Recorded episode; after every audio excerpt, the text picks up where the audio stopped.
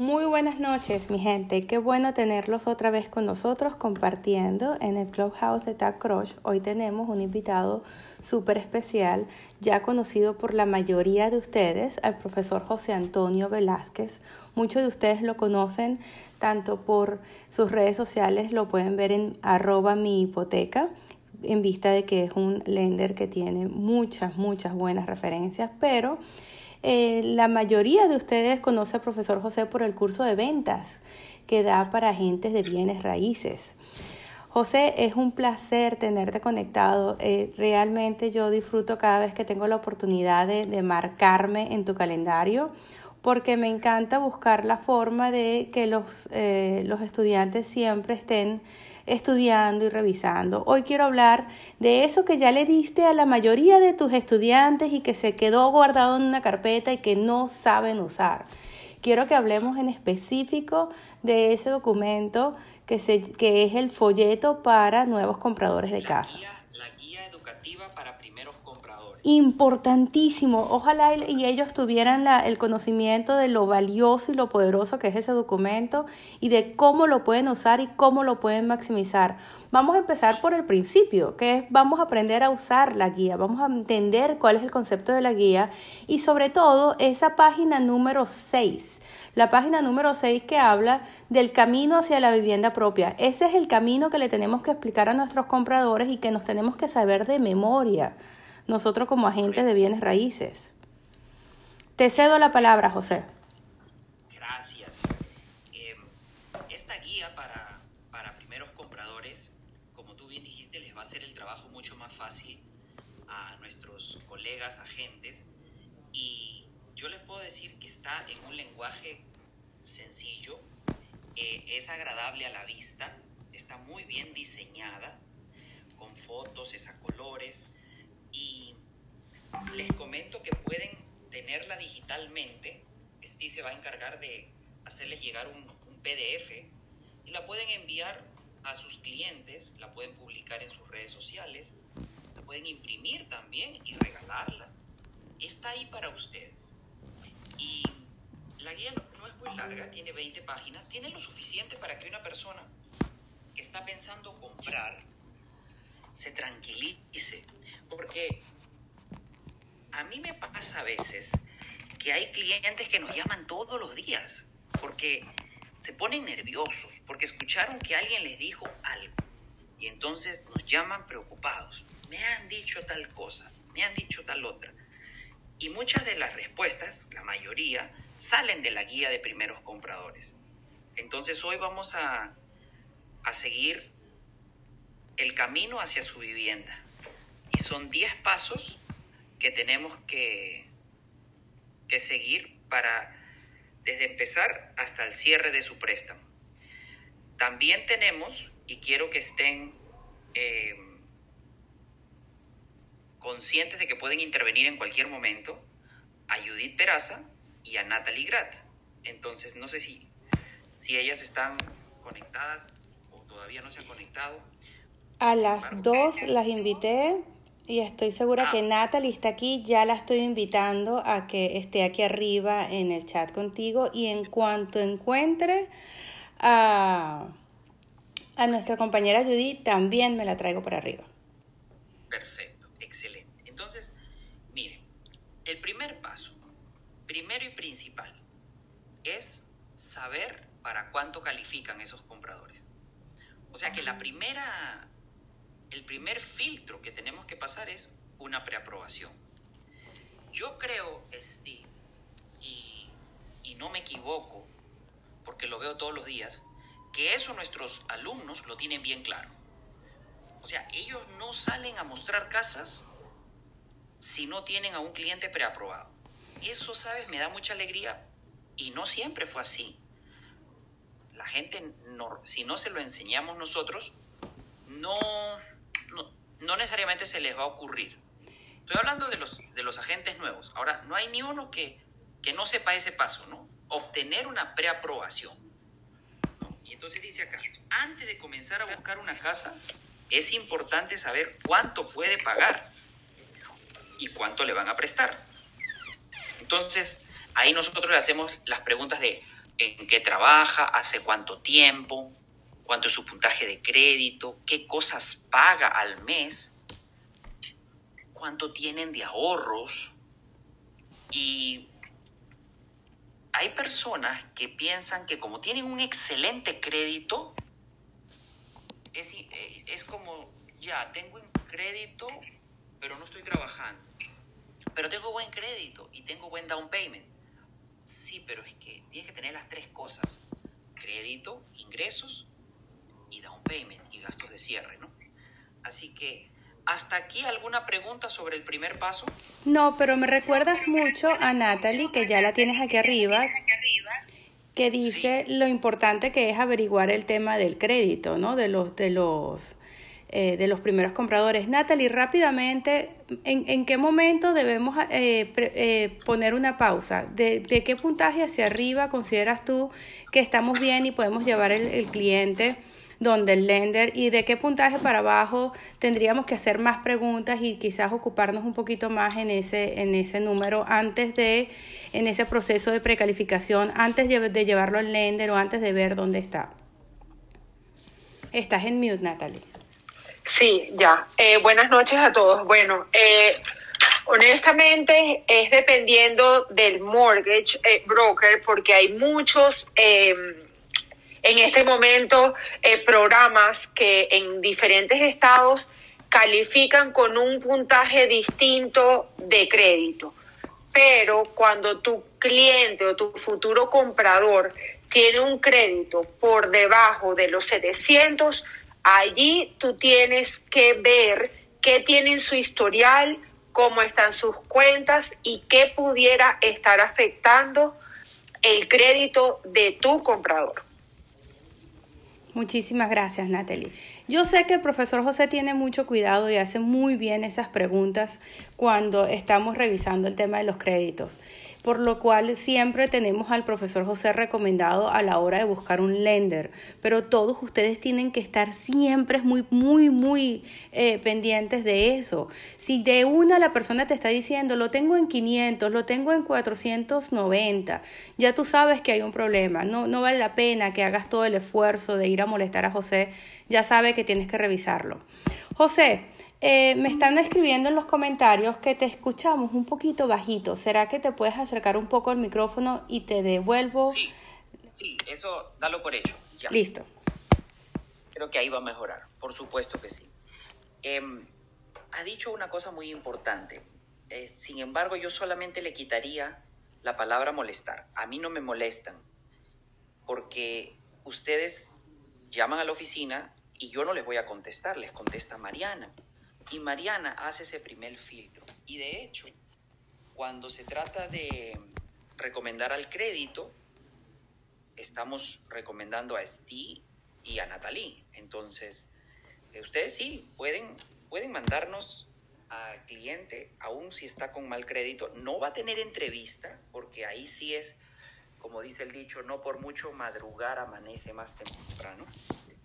Pero sí va a tener, por lo menos le va a llegar la guía a su casa físicamente, o sea, ya ese cliente se siente como que atendido, ¿no? Alguien le contestó y no hizo entrevista conmigo porque si tiene por debajo de 620 es el número mágico en Florida. O no tiene trabajo. Eh, Mariana le va a decir, bueno, en este momento todavía no estás para una entrevista. Eh, sin embargo, te vamos a mandar una guía educativa para primeros compradores. Se la manda por email al cliente y también se la mandamos, eh, si nos da su dirección, se la mandamos físicamente. Y, y ya ustedes trabajan el crédito con, con Steve y Natalie, que, que están en el mismo equipo. ¿no?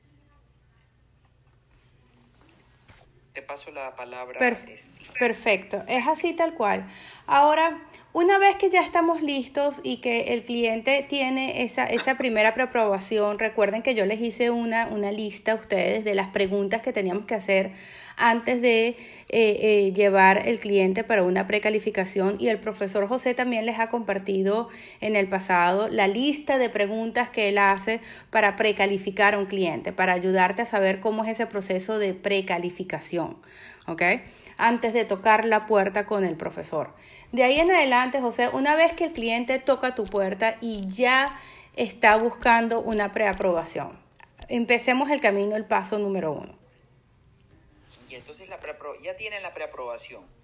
Eh, es importante que ustedes sepan que cuando yo tengo una preaprobación, yo no solamente se la envío al cliente por email y al realtor por email. No, yo hago una reunión, sería una segunda reunión para conversar y explicarles la preaprobación.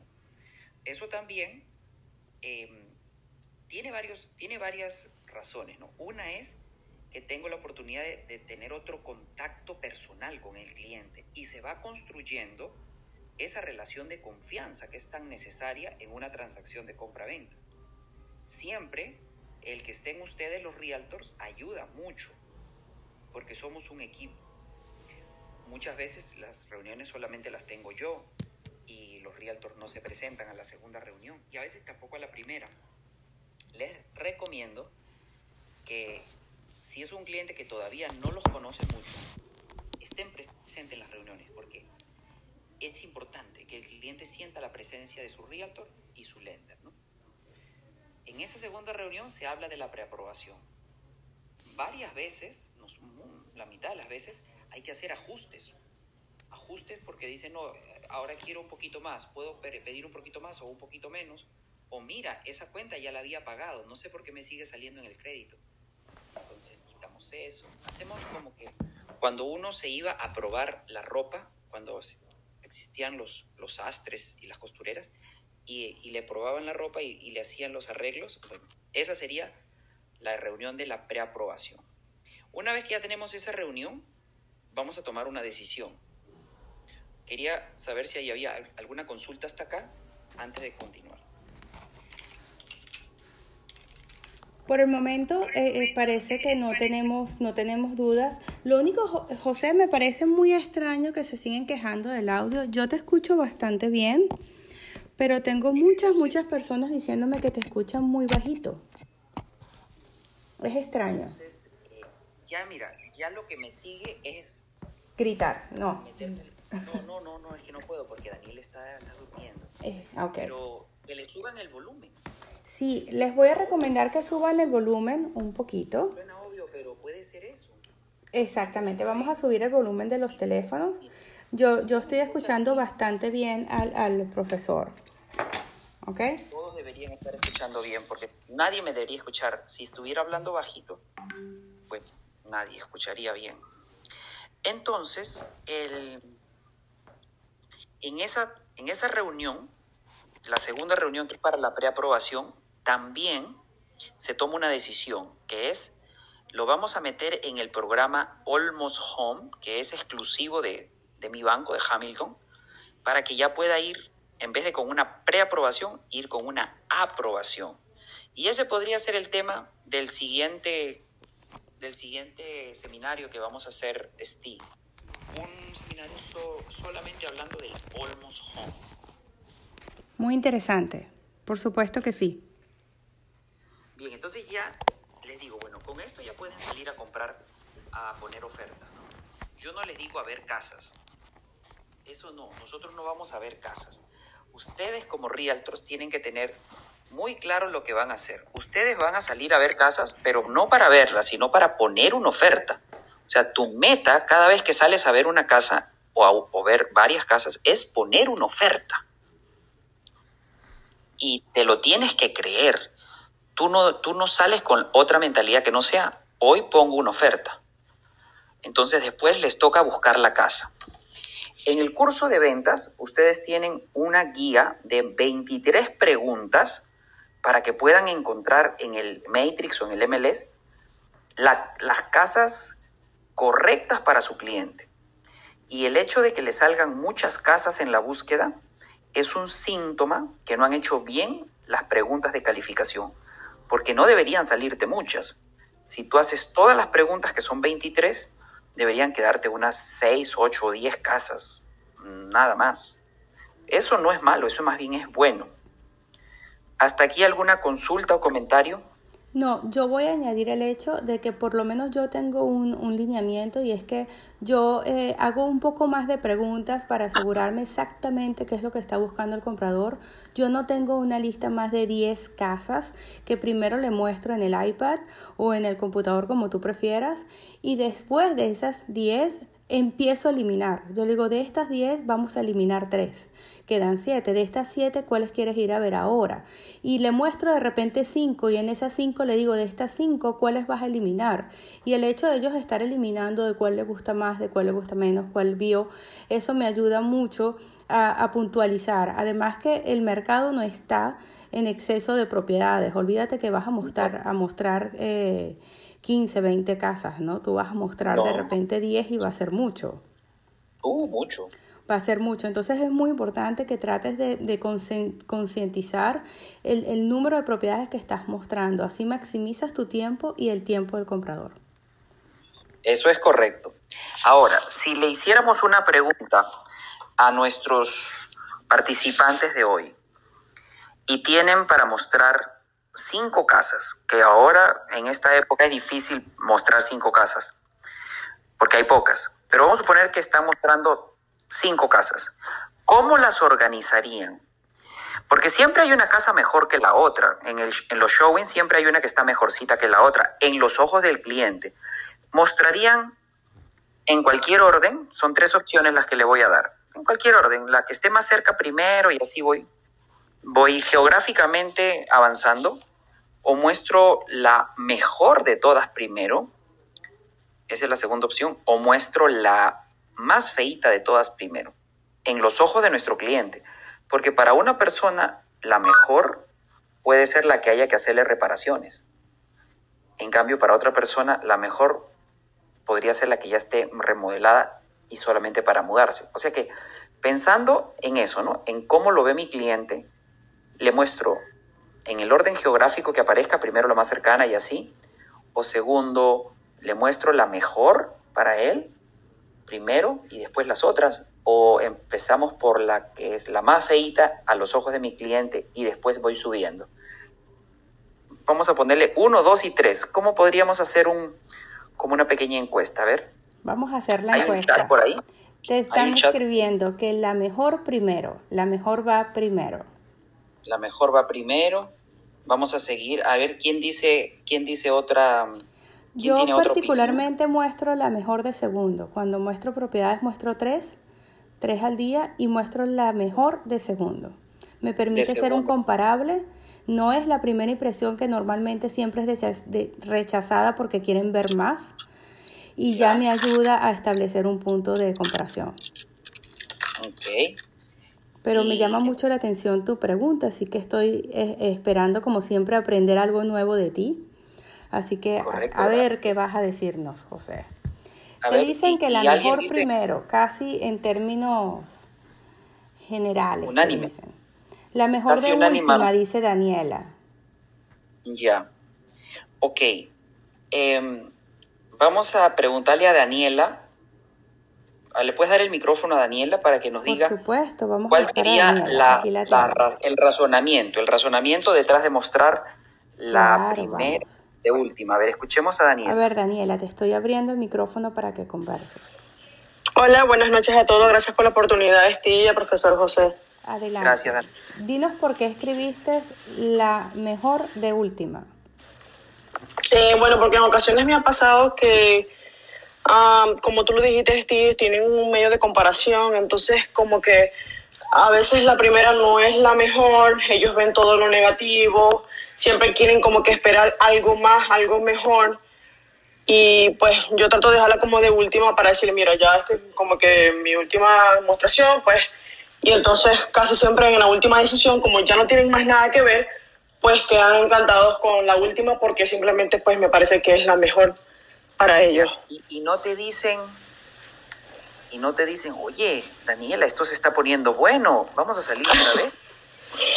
Pues no, porque trato de comentarles que pues que ya esa es la última propiedad que, yo tengo. Exactamente. todo lo que hay, ¿verdad? Exactamente. Si ellos saben que eso ya es todo lo que hay, pues a aguantarse, ya eso es, ya, está, esta es la mejor, pues ya viste todo, y esto es lo, que, lo mejor que hay. Muy bien, Gracias, Daniela. Gracias, Y ahora Daniela, vamos a-.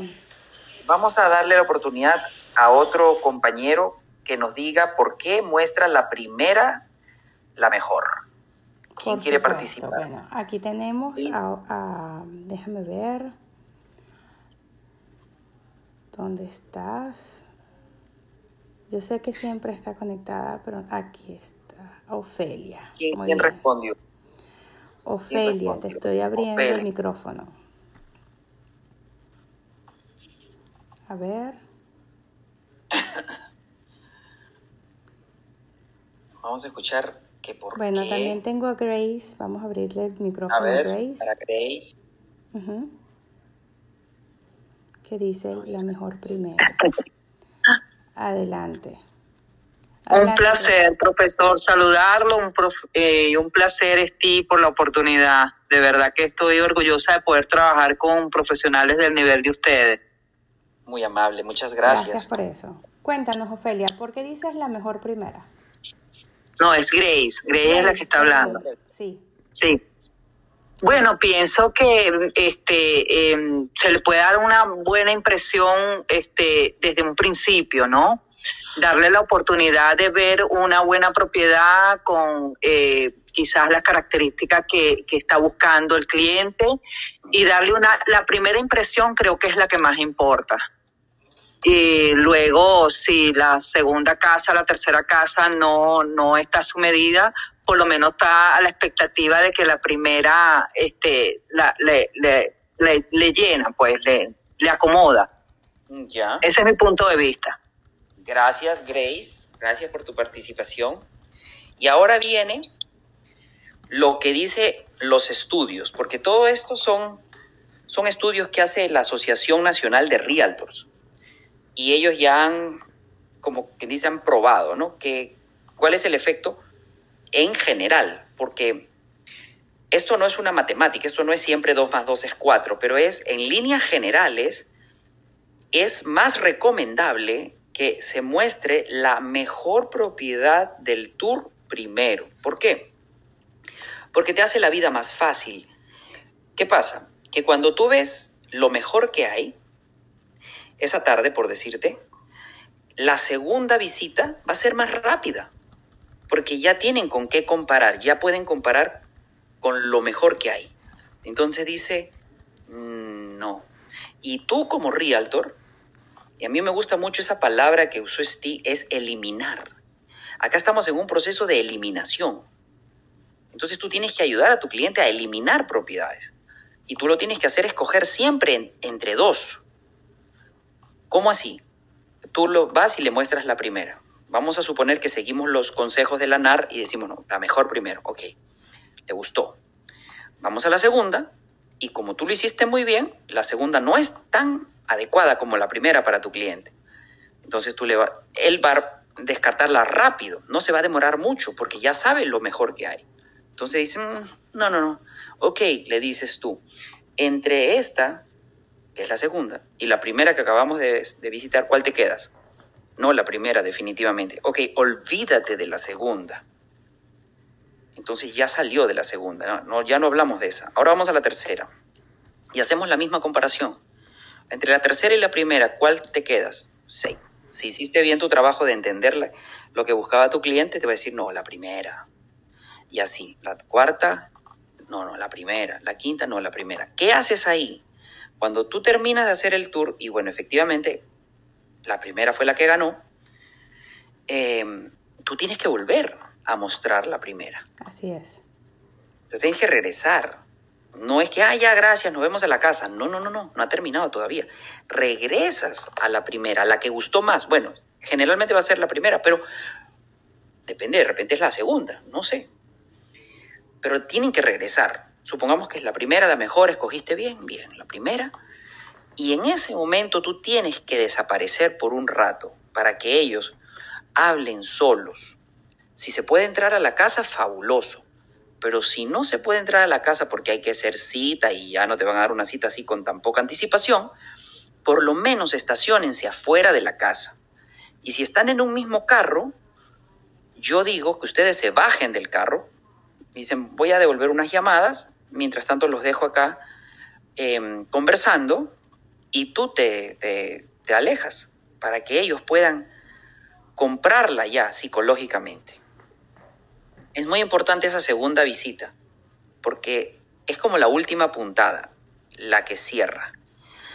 Y cuando regresas le dices, sí, bueno, no, sí, sí, esta definitivamente es la que queremos o la que nos gustó más, qué sé yo. Y tú ahí, con mucha, con mucha seguridad, vas a decir así, ok, entonces pongamos la oferta, pongamos la oferta, no, no vas a decirlo así. Ah, esta es la que le gustó más. Sí. ¿No les gustaría poner una oferta? Así no habla un vendedor profesional. Un vendedor profesional dice, ok, esta es sí, entonces pongamos una oferta. Ahora, como tú eres un realtor entrenado por nosotros, adivina qué vas a hacer. Porque ahora... yo te digo. Dímelo. Me, lo me tengo que ganar esos puntos contigo. Tienes que tener esa oferta ya escrita dentro de tu carpeta y tienes que sacar esa oferta lista con bolígrafos listos a la mano para que la firmen.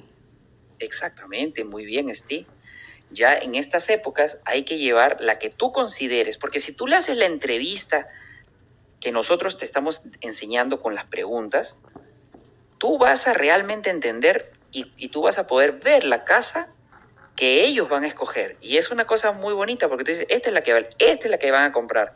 Y adivina qué, 90% que esa va a ser la que van a comprar. O sea, tú sabes ya por las preguntas cuál es la casa de las que existen en el mercado que ellos van a escoger y tú vas a llevar, como bien dices ti, la oferta completa. Yo te voy a compartir algo que yo hago. Yo antes de iniciar mi recorrido les digo, señores, yo quiero que sepan que vamos a ver tres o cuatro casas hoy.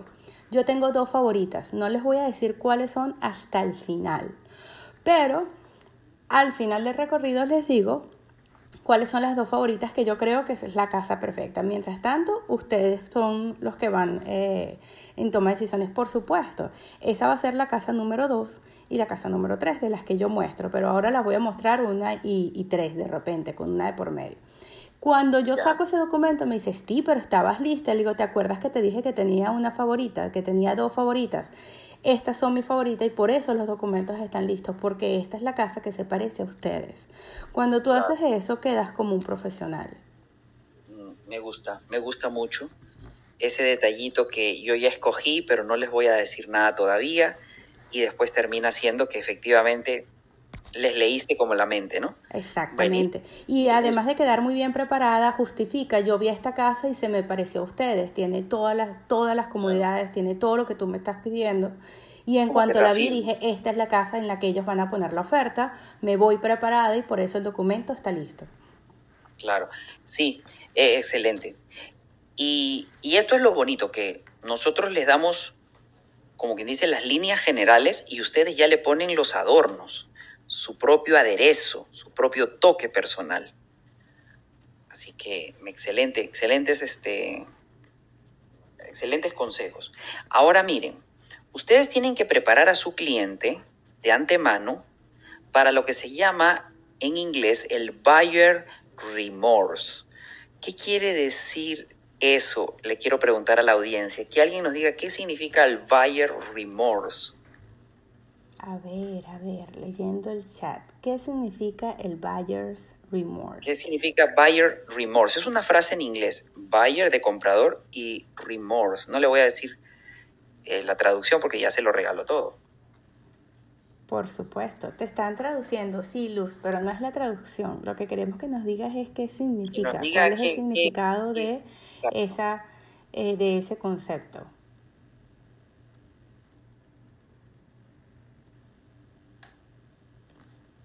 A ver, a ver. si alguien levanta la mano, le doy el micrófono para que lo explique. Claro.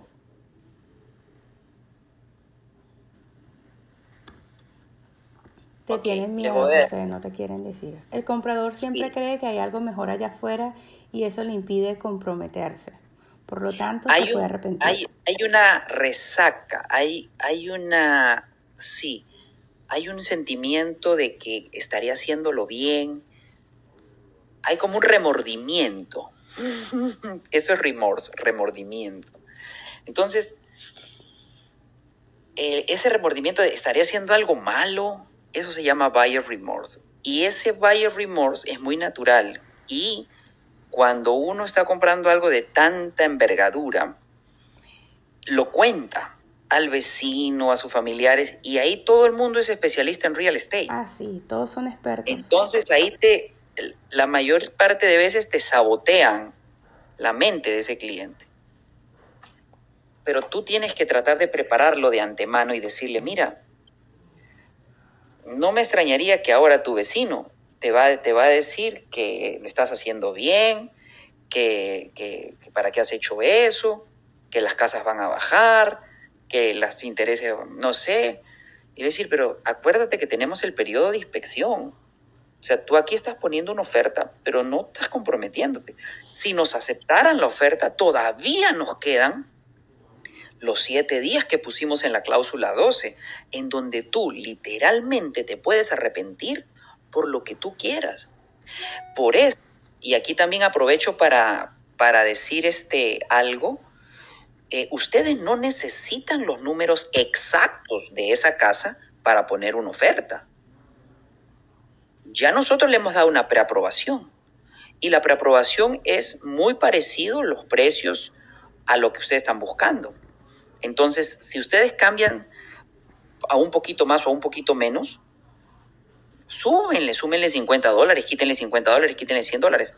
Pero no es necesario y no, es, y no están haciendo mal Realtor si no le dan los números exactos para cada oferta que vas a poner. O sea, imagínate, estaríamos entrando en una situación, eh, nos estaríamos disparando en los pies. Entonces, ¿a qué me refiero? Que pongan la oferta con los números que tienen, con su DU, que son aproximados, será un poquito más, será un poquito menos, pero no hay problema. ¿Por qué? Porque, ¿qué pasa? Si nos aceptan la oferta, ahí sí yo te saco los números exactos de esa casa. Yo te saco los números exactos, pero cuando te hayan aceptado la oferta. Y si no te, y si no te cuadran esos números, o mejor dicho, no le cuadran al cliente, pues entonces nos retiramos por el periodo de inspección, no pasó nada.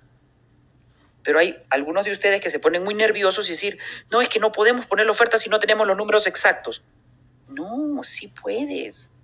Con el periodo de inspección tienes todavía un chance de unos días para arrepentirte sin perder nada. Esto es algo que ¿Qué hace la diferencia entre un realtor y otro? También es depende de las expectativas que le das a tu comprador. O sea, nunca le digas al comprador, estos son. Me dice, estamos trabajando números aproximados. Van a variar dependiendo del número que finalmente cierres.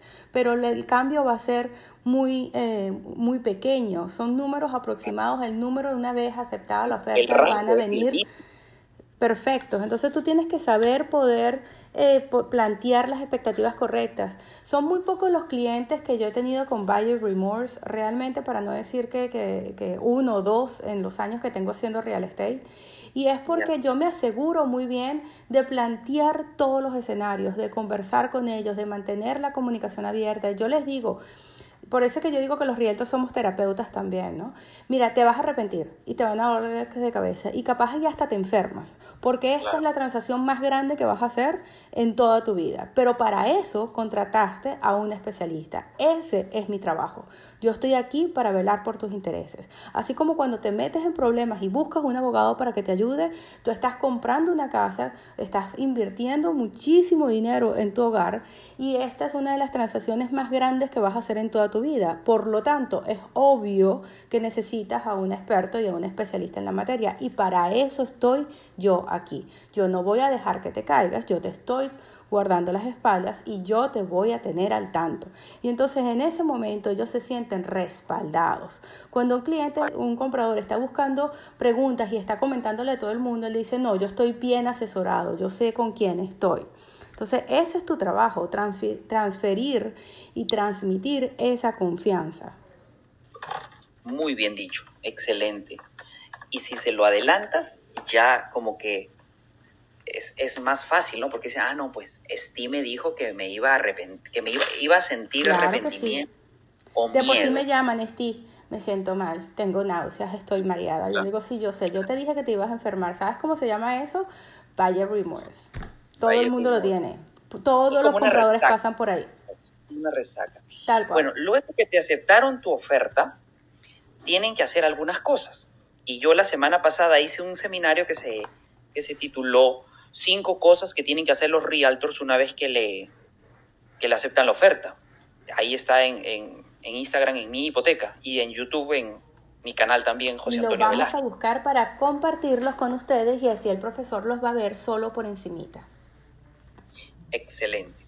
Entonces, eh, cuando les aceptan el contrato, parece obvio, pero no es tan obvio. Ustedes tienen que mandarme el contrato a mí ASAP. O sea, lo primero, porque no hay tiempo que perder. Si es domingo, el domingo me lo mandas. No esperes al lunes, porque el contrato ya, si llega el domingo, el equipo ya lo vio y ya sabe que hay que empezar a trabajar a primera hora en eso. Si es 6 de la tarde, envíalo, porque nosotros podemos trabajarlo entre 6 y 7 de la noche, 8 de la noche. Entonces lo que quiero es que una vez que te acepten la oferta, me mandas ese contrato. Oye, pero todavía no ha pasado inspección. No pasa nada. Todo esto se hace en paralelo. ¿Ok? les cuento eso. Y también tienen que mandarlo a la compañía de, títulos. No sé si está por ahí Steve, eh, Judith, si ya llegó Judith, para que nos hable un poco de esa. Yo sé que ella tenía un cierre, me dijo que iba a tratar de conectarse, que claro que sí, pero no la veo conectada, José, debe estar todavía terminando el cierre. Entonces, entonces tenemos dos cosas que notificar rápidamente. El, al lender, a mí, y a la compañía de títulos. Y a la compañía de títulos, y eso puede ser tema de otro seminario que tú haces con, con Judith Steve, que hable de ese email tan importante que presenta a todas las partes de la transacción, que es el email inicial del buyer agent a la compañía de títulos, presentando a todos los integrantes de la transacción, listing agent, comprador, vendedor, lender, eh, abogado, número de la asociación, persona de contacto, correo de todo el mundo. O sea, hay, hay un trabajo que no es ¿cómo, se, cómo digo? No es que se le ocurre a todo el mundo, ¿no? No es sencillo y muchas personas se lo delegan a terceros y realmente es la responsabilidad del eh, agente del comprador. Sí, y yo quiero decirles ahora, hablando de, de eh, referírselo a terceros, que no estaría nada mal si ustedes están empezando o si, o si no, pero tiene mucho trabajo, que, que contraten un Transaction Coordinator. ¿Me siguen ahí? Claro que sí. Claro que sí. Ok. Un Transaction Coordinator, si es tu primera transacción, estas personas te cobran entre 300 y 400 dólares y solo cobran si la transacción llega a buen término. Es, pongan ahí como averiguar sobre Transaction Coordinator. Ahora hay muchos. Y es de verdad súper, súper bueno el trabajo que en la mayoría de casos hacen. Entonces empezamos, la, empezamos el préstamo. Por otro lado, tienes que coordinar la inspección. La inspección, el home inspector con la propiedad. Todo eso es responsabilidad, como lo acaba de decir muy bien Steve, de em, buyer agent, ¿no? De ustedes. Entonces ya tienen, ya tienen la, hipoteca, la hipoteca, ya la sabemos, porque ya en la preaprobación ya sabemos si era convencional o FHA. La inspección, que es el paso 5, ya lo hemos hablado. Luego el paso 6 es procesar el préstamo. Y entonces ahí empiezan a, pedirle documentación actualizada al cliente. Por ejemplo, la semana pasada, fíjate cuánto se demoró este cliente. Le habíamos hecho la preaprobación en abril y recién la, la oferta, la, o sea, ganó una oferta en fines de agosto, mayo, junio, julio, mayo, junio, julio, agosto, ¿ok? Entonces se le vencía o ya se le había vencido el DU. El crédito dura cuatro meses, el, reporte de crédito, hay que volver a sacar el crédito. El procesador, el procesador se va a empezar a ocupar en tu file o en el file del cliente en este caso, y ahí le va a empezar a pedir información adicional. Ahí sí ya se va a ver en detalle no lo que hago yo, que soy el que origina el préstamo, yo veo el saldo de la cuenta. Y digo, ay, tiene 80 mil. ok, tiene 80 mil en dos cuentas, perfecto. Pero ya el procesador, ¿sabes qué va a hacer? Se va a meter a mirar los depósitos, cada uno. Y te va a empezar a preguntar, no a ti, eh, Realtor, sino al comprador. Le va a decir, oye, este depósito de 7.500 dólares, ¿de dónde salió? Ah, eso fue un cheque. Ok, dame copia de ese cheque. Y este otro depósito de 5.000, ah, ok. Y esto, y así, ya se meten en profundidad a ver los taxes, a ver el profit and loss, si es una, un empresario independiente, si es una persona que es independiente. Todo ese proceso de préstamo. Y a veces ahí salta alguna liebre que no se vio en el proceso de preaprobación. Estas liebres eh, suelen saltar con las personas que son empresarios, las personas que tienen empresa, no los empleados. Por eso les decía siempre que el mejor cliente es un, ejecutivo que gana salario con W2, porque en lo que son nuestros, nuestros clientes, los hispanos, que son dueños de compañía, eh, tengo que decirlo, son muy desordenados en general. Y entonces sí hay dinero, pero está mal, mal administrado, mal depositado, mucho desorden, y eso no no tumba el préstamo, pero lo demora, porque encuentras unas cosas incoherentes, entonces hay que explicar. Y si encima de eso el cliente no coopera, es decir, tú le pides algo y te lo manda a los cuatro días, son cuatro días que perdimos. Y si le pides otra cosa y se demora tres días, son otros tres días que perdimos. Y así se van sumando los días. Porque mientras que no podemos, mientras que no recibimos ese documento, este file está parado. No podemos avanzar nada es que eh, con eso pasamos a la siguiente. Entonces, eh, quiero que ustedes también sepan esto, porque ustedes pueden hacer fuerza y ayudar a que el cliente colabore. Entonces el cliente también a veces pregunta, oye Steve, ¿y ya esos son todos los papeles que me van a pedir? La respuesta correcta es, por ahora sí. Sí, pero todavía, sí, pero todavía que hagan un paso más a que, por ejemplo, eh, se aseguren ustedes que ya saben eh, realmente cuáles son los documentos que está pidiendo el profesor y hagan el backup y hagan la ayuda, el apoyo. Le dicen, ya mandaste los documentos al loan officer, ¿cómo estás? ¿Qué te falta? Bueno, tienes que activarte, no podemos, ¿cuánto crees tú que se tarde? Ya mandaste todo, porque mientras más rápido lo hagas tú, más rápido te van a responder.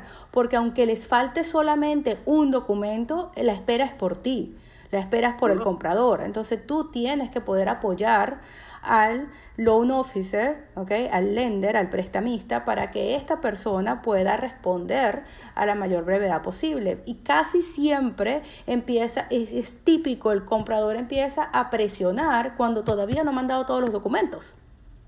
Sí, y hay otra cosa, si se piden cinco documentos y él manda cuatro, no es que ya casi está, no, es como si no hubiera mandado nada. Si no hubiera mandado nada, exactamente. Claro. O decir, no, no, ya, ya, ya casi le mandé todo. Es como que el cliente se siente bien porque es, no, ya le avancé. Me pidió cinco, ya le avancé cuatro. No, es que con los cinco es que tenemos que poder mover las cosas. Porque si me falta esa información no puedo tomar ninguna decisión, ni el underwriter ni el procesador. Entonces es completa. Si te piden de la A a la Z o a la A a la, a la D, Ana, ya te mandé A, B y C, me falta la D. Sí, pero hasta que no me mandes la D es como si no me hubieras mandado nada. Quiero que sepan eso ustedes como realtors porque todos somos un equipo. Entonces, si yo les recuerdo a los compradores, tienes que mandarme los documentos rápido, y ustedes también por su lado les recomiendan a sus clientes, mira, lo más importante en esta etapa es mandar los documentos rápido al lender. Te piden algo, ¿Es engorroso? Yo te digo, no, no te quito razón, sí es engorroso, pero eso es lo que hay que hacer. Eso es lo que hay que hacer. Mandar documentos y mandar completo. No, pero es que esa página estaba en blanco. No importa. Si el estado de cuenta tiene cuatro páginas, yo necesito esa página en blanco también. No es una cosa que a veces dice, pero ¿por qué piden tanta cosa? No, no es que yo pida, es que así es la, los requisitos para hacer un préstamo y todos los bancos nos guiamos por los mismos guidelines. O sea que si, si vas a otro banco, igualito nomás te van a pedir los mismos documentos. Es así. José, hemos llegado a los 45 minutos de la sesión de hoy. Quiero una vez más agradecerte por todo el tiempo y por toda la dedicación que le pones a explicarnos todos los puntos. Quedaron varios puntos pendientes, pero te voy a invitar para una segunda oportunidad. Hablemos ya después de que el cliente selecciona su hipoteca y pasa el proceso de inspección. Déjame asegurarme que esté Judy presente también para hablar sobre la parte del cierre y, la parte del... Eh, de la entrega de llaves y demás. Y entonces, si te parece bien, vamos a dividir esta, esta sesión interesantísima en dos, partes. Sí. Y, la otra con Judy, porque ya, sí, sí, porque ya la otra parte es más con la compañía de título, ya la parte del closing. El lender también va a tomar parte, ¿no? Desde el proceso porque a la hora de que el cliente selecciona su hipoteca y busca la inspección, tiene que hacer la inspección de la propiedad y tiene que, tiene que procesar el préstamo, que es lo que José les va a explicar de cómo funciona ese, ese proceso ese, ese, ese procesamiento, ¿no?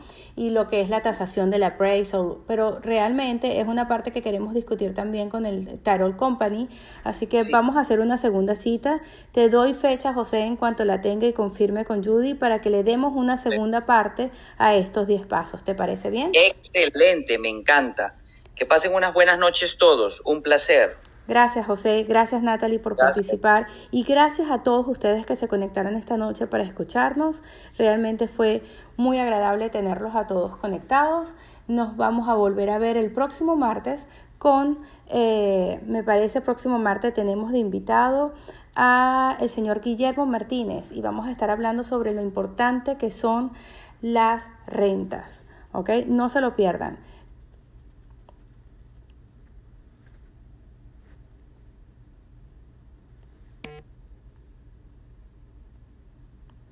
Muy bien, señores, me despido por esta noche. Ha sido todo. Bye bye.